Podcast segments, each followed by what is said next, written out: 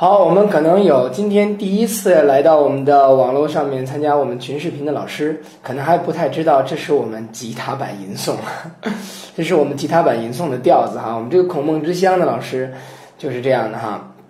那吉他版吟诵的调子，诗经调大概都是如此的，只是说呢，我们唱到雅诗的时候呢，会稍微的庄重一点；到宋诗的时候就更为庄重一点，国风会更为好听哈。我们的吉他版的《诗经》呢，在网络上面是可以共享的，大家呢要是愿意呢，是可以搜索到的。好，那么我们回来说这首《大雅生民》，我们在之前啊讲过《大雅生民》了，前一部分呢我们都特意的说过了，它大概说的就是这个后继，也叫契哈，后继是后来的号，契是他的妈妈姜元给他起的名字。因为这个孩子是突然间到来的，所以呢，想把他抛弃，一直想把他抛弃，所以起名叫做弃。今天我在北京的这个青少国学班已经开始讲《周本纪》，待会儿吧，待会儿我们群视频结束之后，我会把《周本纪》的第一回的录音发上去，大家可以到网上去下载。那么，这个《周本纪》的一开篇，我们就讲到了第一个周的祖先的一个重要的人，这个人就叫做。后继，也就是契这个人，那么前面呢就讲了契的这个所有的故事。那么讲这个故事的时候呢，就在说契呀，这个姜元怎么来出这个怎么生的他呀？然后契呢就是怎样的来出生啊，并且契之后他出生以后会有什么样子，对吧？这个我们特意在这个在里面说到。那么我们说这不是在一个讲祖先吗？讲周人的祖先那个样子吗？讲周人祖先的样子的这个诗歌应该放在宋诗里，宋呢就是祭祀祖先的时候所唱的歌，对吧？那么这样来说呢，怎么放在大雅里面了呢？首先呢，《诗经》的分类呢或许并不那么严格。再有啊，如果我们非要来给它找一找原因的话，那么我们就会发现呢。它还真的不是一首颂歌，因为颂这个歌呢就更为庄重，《诗经》的风雅颂三个部分是越来越庄重的一种排列。风呢就大概是一种民谣，这种歌曲啊很自然很清新。那么到了雅歌呢，就是首都之歌，首都之歌呢总是要更加的高级一些。呃，有人说小雅是宴会之歌，大雅是有点庙堂之歌。那总之呢，就是就是越来越这个啊庄重下去了，到宋为更为庄重。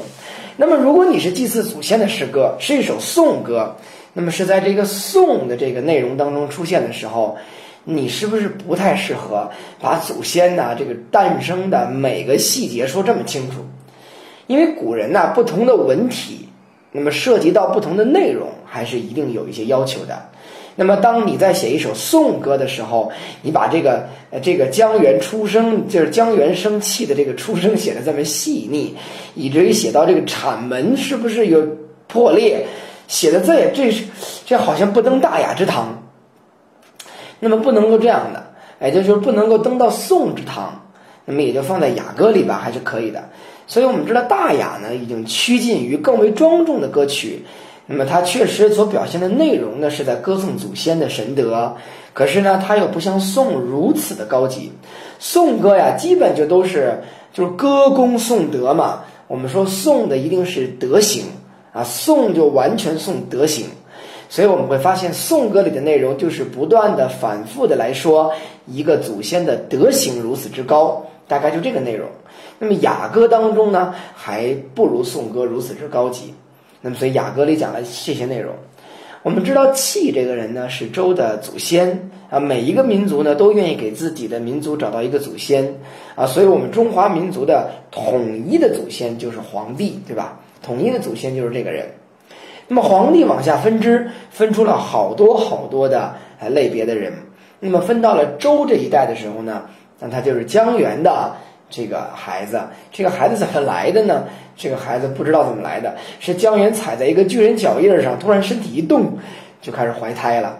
这来自于神话。正因为姜元想要抛弃他，所以起名为弃。后来呢，这个孩子长大了，每个孩子呢都会有一个天生的本领，这个天生的本领呢，可能都是被我们后天压制的哈。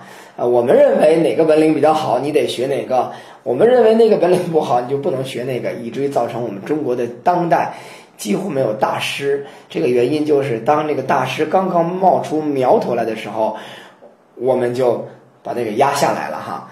那么这个后继这个孩子呢，就不断的呢，让人家发现呢，他的这个专业的本领就是种田。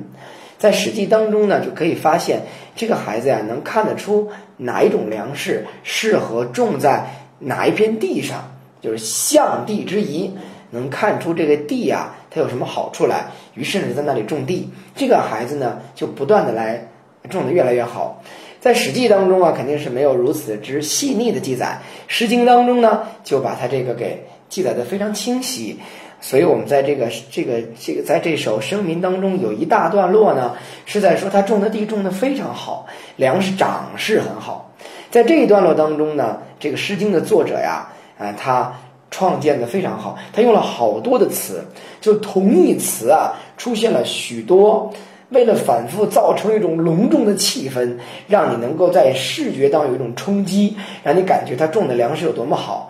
只说他种的好，这一个字不够，就是用了一堆词出现。这就是我们发现呢，在我们这个呃声明的呃第四段，第四段中的种植黄帽，种植黄帽，种黄帽的时候呢，说到这个十方、十包、十种、十有、十发、十秀、十坚、十好、十影、十利，用了一堆词。这么多个词的排列出现，给你感觉他种的粮食如此之棒。再有呢，我们说这是我们所从字面上来说，我们讲吟诵，我们讲吟诵从声音上说，这些字都是押韵的。有些老师说，怎么今天听起来不押韵呢？那是因为呢，上古的声音它押韵，声音的流变变到了今天以后，它不押韵了。而这些这些字音其实押韵。这次我在青岛啊，参加了青岛的这个吟诵社，青岛吟诵社，我到青岛吟诵社带着趴儿们呢，在那里做了一场小型的表演。表演之后呢，有一个吟诵的爱好者的一个孩子过来跟我说话。这个小孩很厉害，那小孩很棒。那小孩不大，可能上高一啊，不大的一个孩子。但这个孩子居然过来跟我说：“说老师，你看啊，他说你说这个声音上啊，这个我们说关关雎鸠，在河之洲，窈窕淑女，君子好逑。说这个是一个游韵，就这个悠悠的声音。”这个声音呢，表示了君子纠结的心情。哎，我每次讲课都是这么讲的。呃，这小孩说说徐建顺老师也是这么讲的。那么，但是这个声音是今天的声儿，那，今天读起来是悠悠的声儿。你怎么能拿今天的声音来判断这个呃上古的声音呢？对吧？呃，对不对？说这个你怎么可以去听到？就怎么你可以去那个来判断呢？这明明是今天人认为的声音，啊，这个就是这个孩子呀。别看上高一，他知道呢，古今声音是有流变的。那么我们不可能用今天的声音去判断古人的声音。这个问题问得非常好，哎，青岛吟诵社的孩子不得了啊，哎，很棒啊。那么所以呢，哎，我呢就跟这个孩子说，我说，我说你这个问题啊，首先问得非常高级，很棒。但是呢，你要知道啊，这个虽然我们古今的声音是有流变的，这个大量的声音呢是不一样了，但是它有传承。你所说的这个声音呢，它在上古时期呢，大概结尾发音也是 u。我们这样来判断之后，才会知道呢，这个声音代表的是君子纠结的心情，而不是仅仅拿普通话去衡量了古人，这样是可笑的，对吧？我们拿今天呢说的这个声音呢来说，以前的声音是可笑的，它呢其实呢它是有有传承的，能问出这个问题的孩子呀，他起码是知道古今声音有流变的，考虑问题呢考虑的非常的复复杂，哎，这是不得了的一个孩子，青岛吟诵社里面。呃，是有高人呐，那不得了啊！这个吟诵社看来这个团体开展的非常好。那么我们要知道啊，十方十包的包字，十重十有的有字，十发十秀的秀字，十坚十好的好字，这几个字呢，在今天读起来肯定不是一个声音了，对吧？但是在上古时期，他们是一个声音，他们结尾音都是都是悠悠的声音，所以你看这个声音啊，呃，它是亦有亦有的声音。那么这样的声音呢，给人感觉呢是一种悠然的，是一种呃，是一种浪漫的，是一种多情的，是一种潇洒的这个声音。我们不能说哪一个声音代表的是哀伤，哪一个声音代表的是快乐，不对，绝不是这样的。有的声音呢，既可以代表哀伤，也可以代表快乐。那有的人就说，那你还分析它干嘛呀？对不对？既然可以代表哀伤，又可以代表快乐，但是哀伤有许多种哀伤，快乐有许多种快乐。那个哀伤呢？有的人的哀伤呢是一种悠悠的、难过的、纠结的哀伤；有的哀伤是大大的、悲哀的、疯狂的哀伤；有的快乐呢是一种悠然的、潇洒的快乐；有的快乐呢是哎呀，是一种无可替代的快乐。那么这种不同的感情呢，都应该用不同的声音去表现。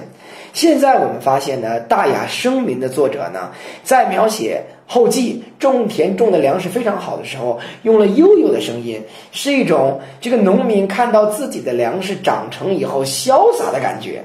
哎呀，你看多这多棒！看我种的多好啊，这种感觉。所以呢，用了悠悠悠悠悠悠的声音一路下来啊，所以是方是飘啊抛，应该是这么个声音哈。是重是修，是发是修，是坚是修，应该是这样的声音哈。上古的是这么读的。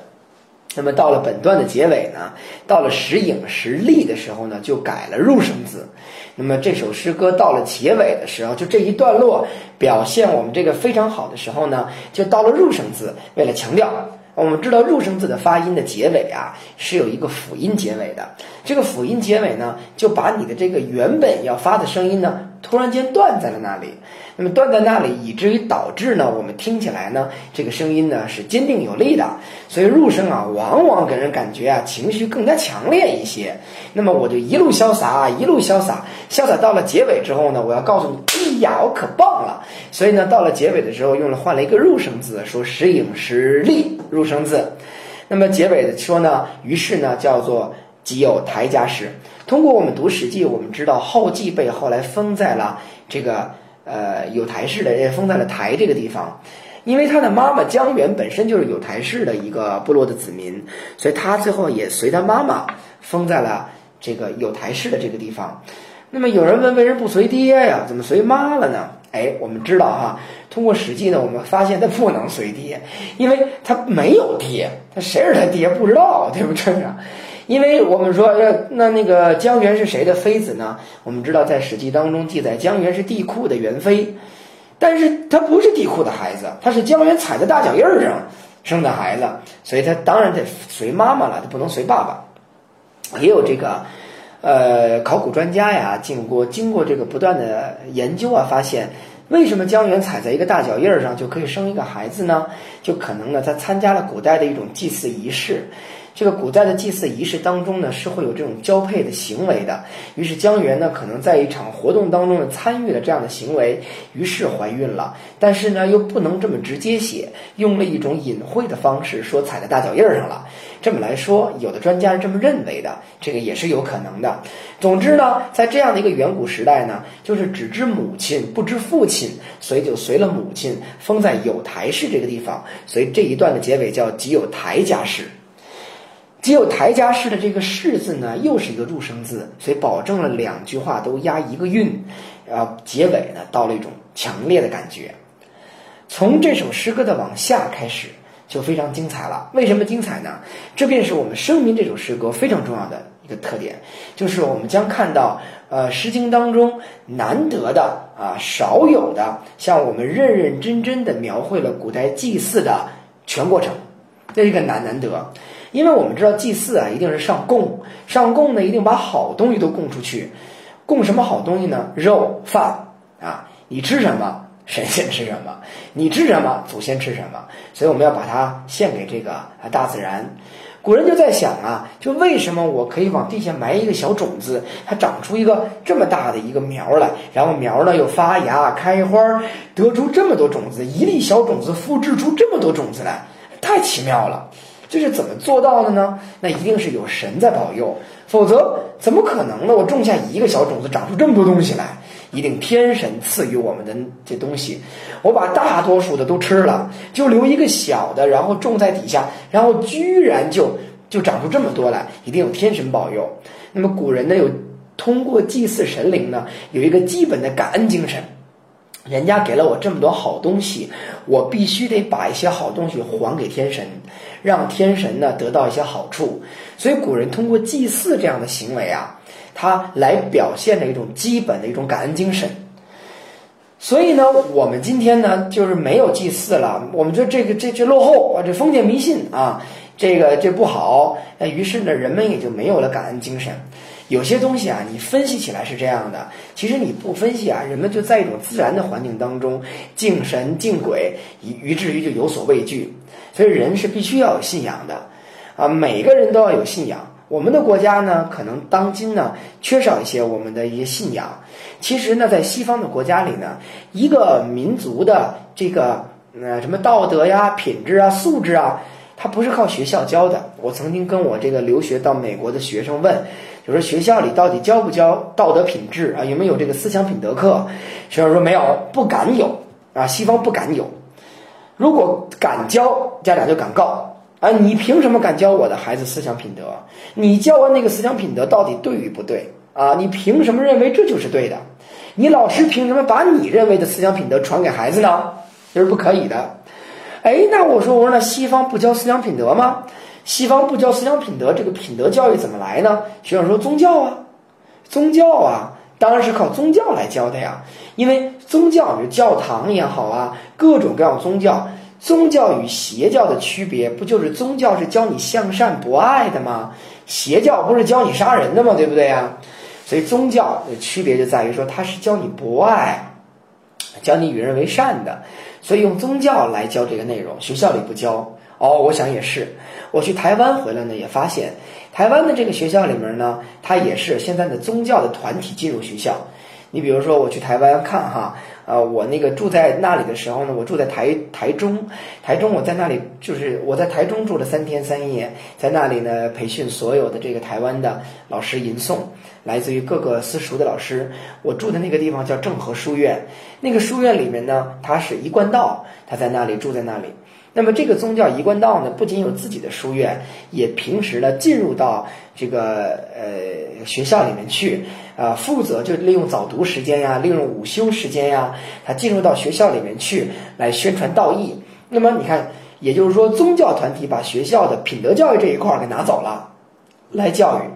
台湾人告诉我说呢，说不了解的人呢。以为呢，以为这个呃台湾的好啊，以为台湾这个社会的好啊，都是因为呢，都是因为这个，呃，呃这个，就台湾的好，大家都认为呢，这个是传统文化比较好，其实也不对。我们其实对台湾并不了解，我们以为呢，这个台湾的传统文化搞得非常好，因为我去了台湾两次了，嗯，走了台湾的大概是我去了他的。这个台中啊、台北啊、台南呀、高雄啊，啊，这个去了几个地方去讲课，深入到学校当中、私塾当中、大学当中，呃，见到了很多人。那么，包括还有读经的团体，我都见到了。那么，包括王才贵教授哈，我们在一起坐在一起吃饭，然后，呃，我我在台上讲课的那一次，还是王才贵教授去主持的。就等等，跟他们所有人呢去判断呢，台湾人并不认为台湾的传统教育搞得比较好。如果台湾的传统教育搞得比较好的话呢，也就不需要请我过去讲课了，也不需要我整个绕着台湾去讲课了。那么台湾人认为呢，台湾的社会确实比较好，它与人与人之间的这种关系呢，可能这个比较好，就是平和一些。这些都因为宗教，因为宗教是的。你到台湾的大街上呢，你走两步就会看到一个小的祠堂，你走两步就看到一个小庙，那个庙真的是小庙。哎呀，你就知道了什么叫小庙哈，就是一个小屋子里面可能有这么一个小神仙。每一个人下班的路上，呃，走在大街的路上就随便进去拿一支香，然后把它往那里插，祷告一下就完了。那么当然了，也可以是呢，这个都可以。那你比如说，呃，所有的这个什么这个。嗯，那可能基督教的教堂也会有啊，伊斯兰教的也会有啊，这些宗教在这个在这个台湾的社会上比较比较盛行，所以呢，大家基本都信教。那么台湾有百分之二十的人都吃素，你想想看到这个这个状况，百分之二十这个数字有多大？都吃素，所以你可能随便就见到了一个吃素的人。那么这些人呢，都是如此的。那么这样，这个呃，如此说来呢，他就把道德教育搞好了。可见呢，这个宗教呢，是我们做道德教育非常好的一个事情。那就算我们没有宗教，我们说我们不信教，中国人不信教，好吧，你不信佛教也行。你不信伊斯兰教，不信基督教都可以。但中国人有中国人的宗教，我们说中国人没有信仰，什么都不信，这个也不了解中国人。中国人信什么呢？我们信祖先，我们一定信这个大自然当中有一个冥冥中有鬼神。所以古人总说呢，要明神明之德，鬼神之德。这个鬼神到底是什么呢？哎，这个可能就是冥冥当中的一个祖先呐，或者冥冥当中的天神，这是我们中国人的神。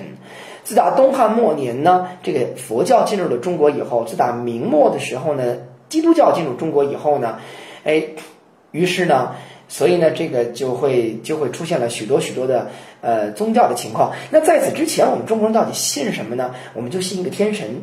这个天神到底是谁呢？不知道，但是不需要知道他是谁。我觉得中国人这个智慧好像更高一些，就是非要塑造出一个有形之人吗？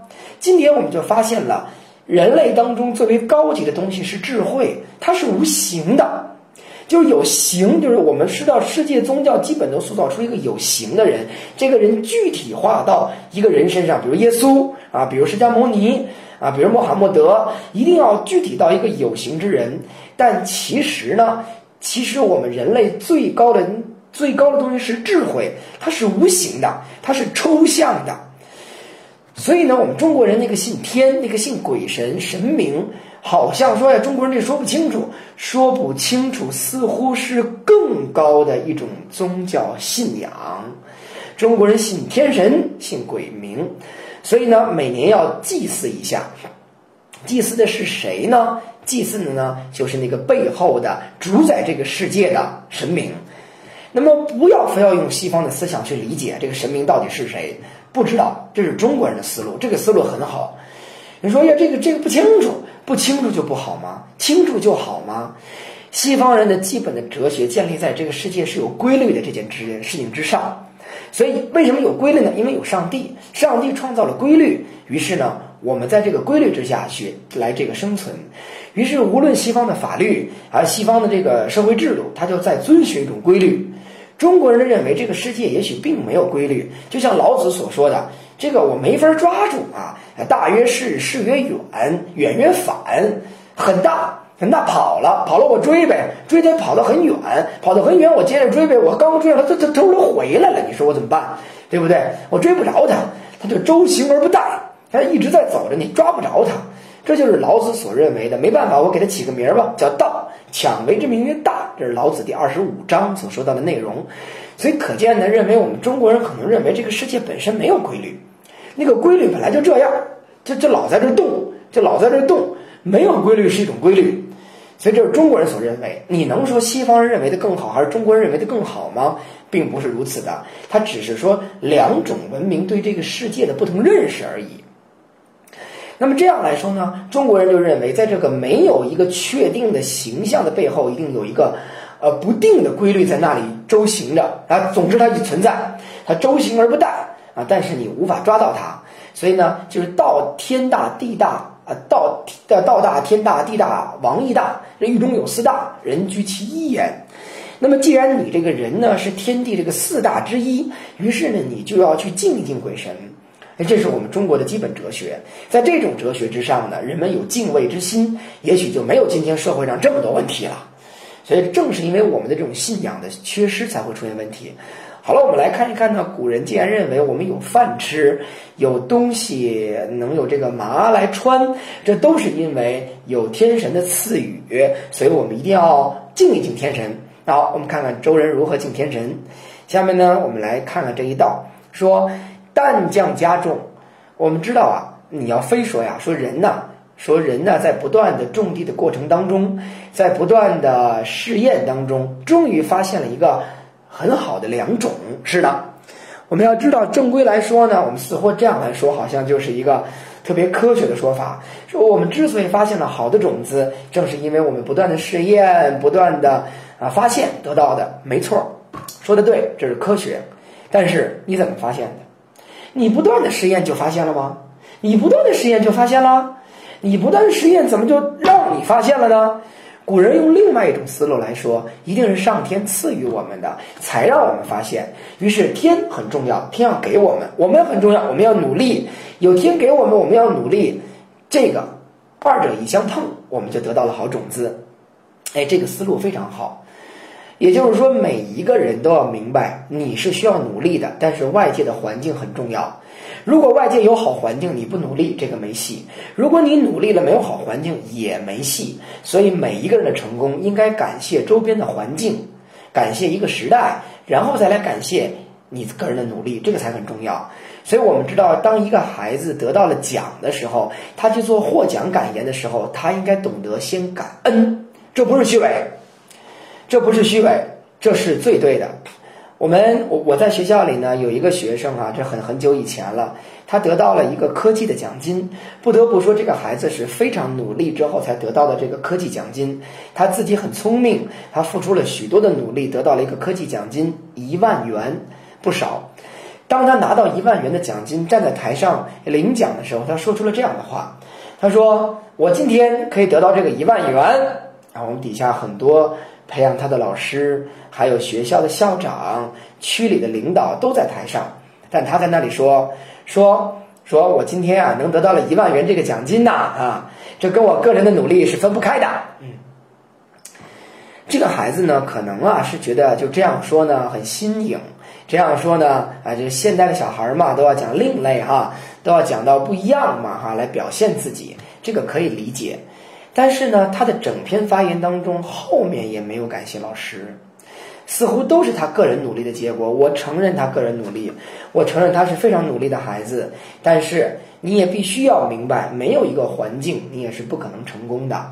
要懂得这一点，才能去回报社会，否则的话呢，就会走向一种偏执和狭隘。这所以说，我们今天似乎。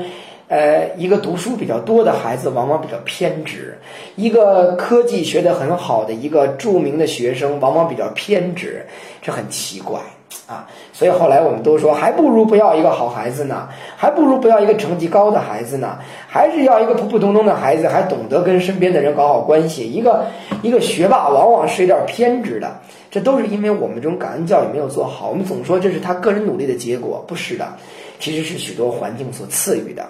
所以你看，古人就说“淡降加重”，是上天给我们降下来的好的种子啊！你个人努力承承认，也是上天降下来的。那为举为皮，那这就是一个好好东西哈。啊，为门为起，都是这些呃非常好的呃种子。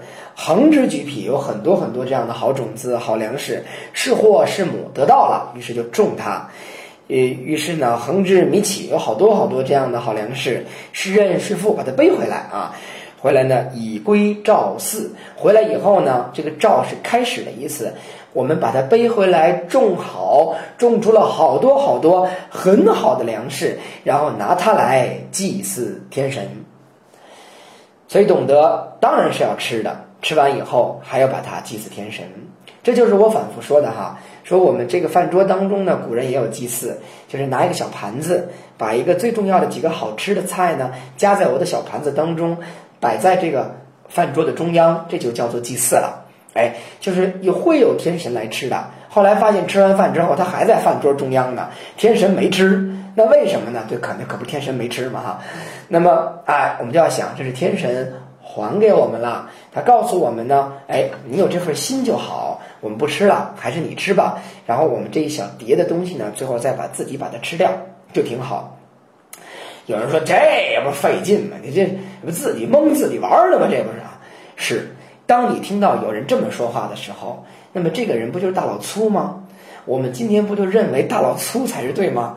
我们要向贫下中农学习吗？这种大老粗好不是的，这是我们整体社会就走向了一个低级。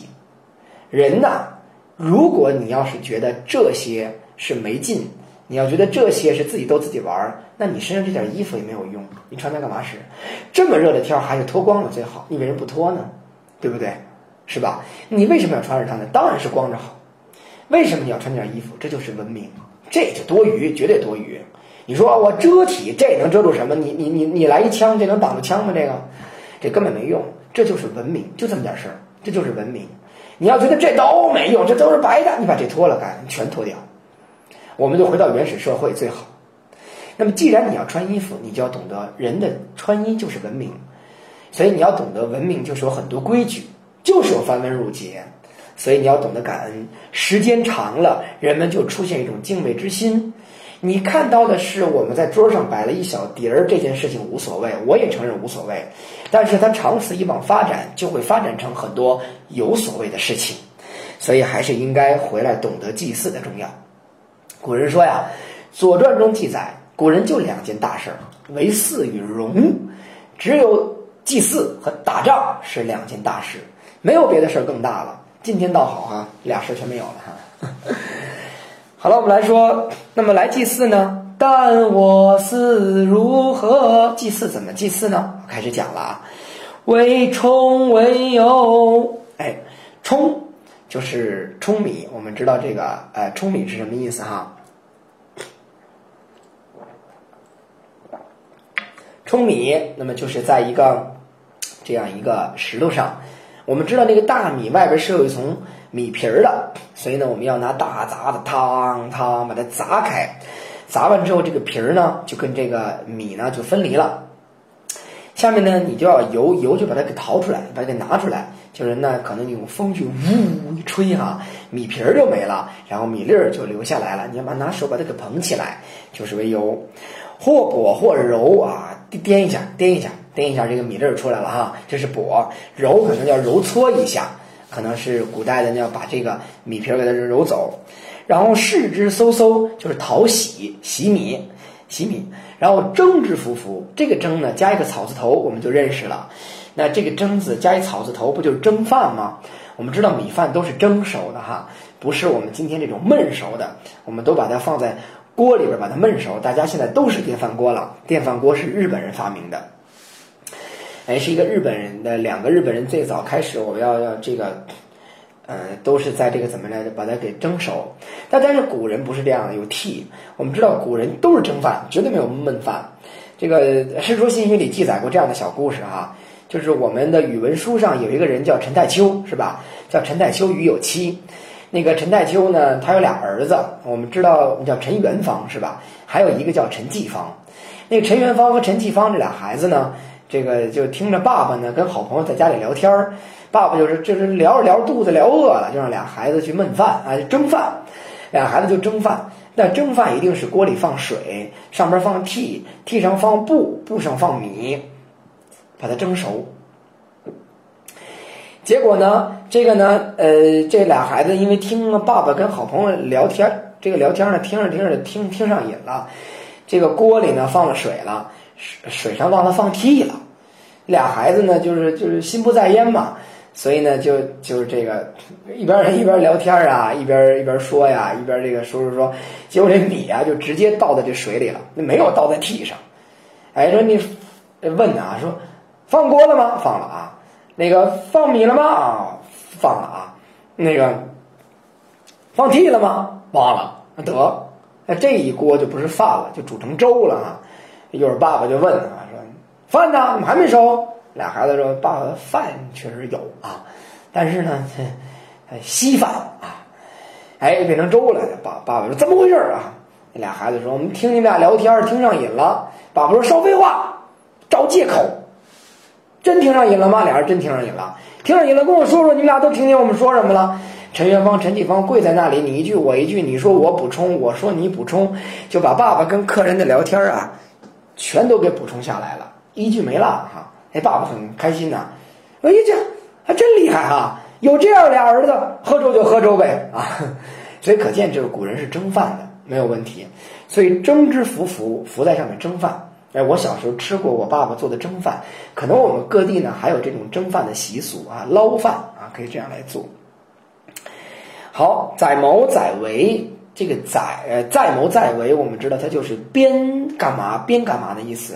那边谋划边为划，那都是谋划商量商量。我们这个饭呀蒸熟了，拿出来怎么祭祀祖先？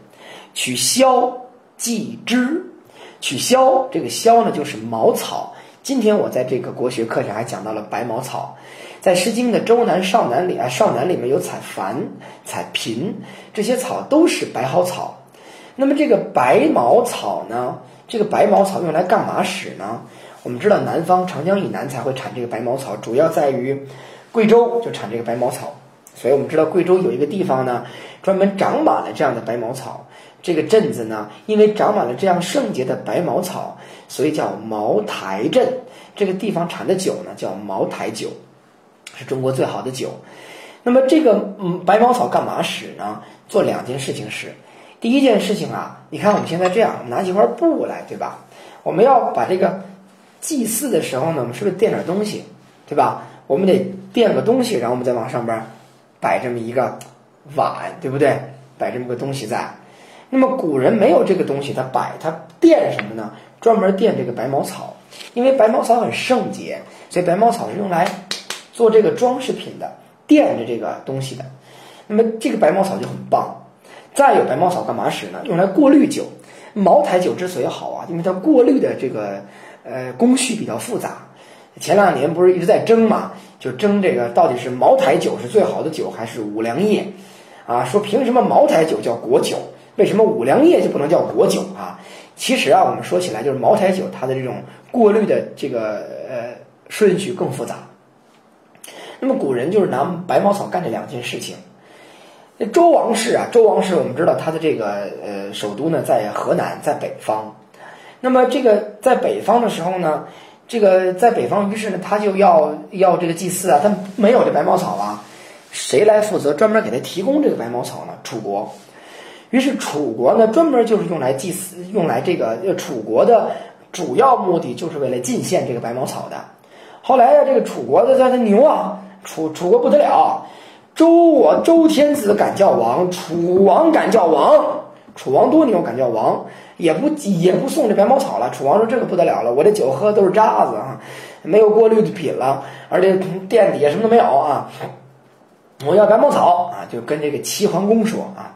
齐桓公，好家伙，多牛啊！齐桓公带着管仲直接杀到楚国去了，跟你要白毛草来了啊！哎，就为了要这个包毛，就要这个白毛草来了，就可见这个白茅草是很重要的，楚国的专门的进贡物。那么这个白毛草呢，就是萧这个字，拿一点萧叫取萧。祭祀还要祭汁”，汁就是肉呗，所以你要祭祀的时候一定要祭祀肉。这个肉叫做做肉，做肉呢就是一种猪肉啊。今天我们的山东菜里面呢还有这种做肉菜，那么这就是啊，你比如你做点肉，切成薄片儿啊，这就是你的这个呃做肉的一个手段。好，那么这就是这个呃取消祭脂，那那个你给神仙吃饭，你光有白米饭哪行啊？你不得配点肉啊？所以有肉有饭都祭祀来了。还有什么呢？取滴以拔。这个东西呢，就是公羊，公羊呢叫做呃第那么这只羊呢，拿公羊宰了公羊，然后来祭祀，宰繁宰猎烧啊烤啊烤羊肉，拿火以星四岁，那么来这样的来做起一件事情来祭祀这一年。我们知道天空当中有一颗星，这颗星叫岁星，三百六十五天我们能见到它一回，所以把这一回叫做一岁，所以叫做岁星。所以我们说长了多少个三百六十五天，就是活了多少岁。那么来祭祀这一年，告诉天神啊，谢谢你赐予我这么多的好东西，希望来年还能五谷丰登。所以这就是一个祭祀场景。昂盛于豆，我们把这些东西呢摆在豆上。豆呢是一种碗，这种碗呢，呃呃有有一个角，有个角在下面，上面是一个容器，这样这是一个碗，豆就是一个碗。昂盛于豆，昂这个字呢，在这里呢，呃，有的版本解释为满的意思，有的版本解释为我的意思都行。就是我呢，把它把这些东西呢摆在豆上，啊，不仅摆在豆上，还摆在灯上啊。灯是一个，我们看这个字是不是豆字上面又多了个东西？所以可见这个灯的这个祭祀的这个工具啊，就这个盛物的这个东西，它比豆更高一点。鱼豆鱼灯摆在上面，你想啊，刚刚蒸熟的米饭。刚刚煮熟，你给祭神都是祭活的，呃，祭祭这熟的啊。所以我们发现这个祭祀的这个庙当中，太庙当中啊，它有宰生亭，有洗生井，还有这个厨房。那这个厨房啊，就是这个有刨啊，这个刨是厨房，所以它专门有这个有这样几个。也就是说，有人宰，有人洗，然后有人给做熟了。你给神吃不能吃生的。你琢磨琢磨，你走了，神拿着生东西这么啃，你这是什么？这个，所以你给神得做熟了啊，都做熟了往上一摆，那这个祭祀的场景当中，它飘满了香味儿。哎呀，这个古人这个祭祀太有意思了，它整个是香气扑鼻的。哎呀，你进到这个祭祀的这个地方去之后，闻到的那不是点燃的那个香，是整个是饭香味道，这太多了，其香始生，香味儿都飘起来了，这多有意思呀！啊，这个上帝居心啊，天地，上帝就是天地，天地很开心啊，天地，哎，那当然了，对不对？你给我做熟了东西，得给我摆过来让我吃，我当然多开心了哈。好，然后呢，我们继续来读最后四句啊，最后四句说。狐嗅，狐嗅胆识。狐这个字是大的意思，嗅这个字是味道的意思。我们今天这个字不知道什么时候变成了臭了哈，它单指了一种味道。其实这个字在古代指多种味道，只要是味道都可以叫嗅。今天却单指了一种味道，就是臭味了哈。不对，大嗅就是大的香气呢。胆呢，胆这个字就是确实的意思，实这个字是好的意思，就是大大的香气确实好啊。当然了，可不是嘛！你闻闻这个米饭新熟的味道哈，香这个字大家看到了吗？香这个字上面不就是个禾苗的禾吗？下边就是一个容器。日这个字在甲骨文当中是个容器，在容器当中有禾苗的味道飘了上来，这就是饭刚熟的时候的样子。所以饭刚熟的时候，香味不就飘出来了吗？饭香，所以就是这个香升起来了。这个字还是很象形的哈。那么这样的香味儿确实非常好。哎，这是后继教我们的，拿拿这种呃我们的粮食种这个美好的饭香祭祀祖先，是后继教我们的，恕无罪悔，这让我们没没有一种后悔，也没有罪，能够让我们来消除我们的罪过。在世界的各个宗教当中，都有一种特点，就认为呢，我们有罪，对吧？所以我们要去原罪，我们要去这个呃，来通过修行，来通过呃念佛，或者来通过读这么教义，来免除我们人的罪过。这个是世界各个民族都能够统一的想法，让心灵达到一种安定。所以呢，我们的中国人的古代祭祀也是这个意思，告诉你这样是无罪，以气于今，从古一直到今天。可能啊，周人当时想到做大雅生民的时候，就在想到这种传承是不可能消失的，这样一种传承是不可能断代的，这样一种祭祀的传承，从后继那一天开始，以至于传到我们今天的周人，怎么可能会消失？以至于我们的这种宗教的传统，这样一种信仰的传统，自古至今一直传承，使得我们没有罪过。使得我们心灵得到安定。他哪里想到，我们打倒一切牛鬼蛇神的时候，都把它推翻了？哎，这是周人没有想到的事情。可是啊，我们也发现呢，也许我们的国家和我们的这个国人呢。呃，在一个短短的几十年当中走了一点弯路，这在于我们历史的长河当中可以是忽略不计的这么几十年，我们还会走回来，相信我们一定会走回来这条道路，相信我们一定会继承着我们祖先不变的这样的传统，来过一个中国人的日子哈。好，那么今天呢就跟大家交流到这里啊，我们希望大家回去呢下载我们的。下载我们的这个音频来继续读这首大雅的声民。声民的主要的这个特点呢，就是在于能够告诉我们古代一种祭祀的这么一个整个的场景和这个后继来带来的农业的文明，它到底的内容是什么？好了，今天就到这里，我们下周二再见，老师们再见。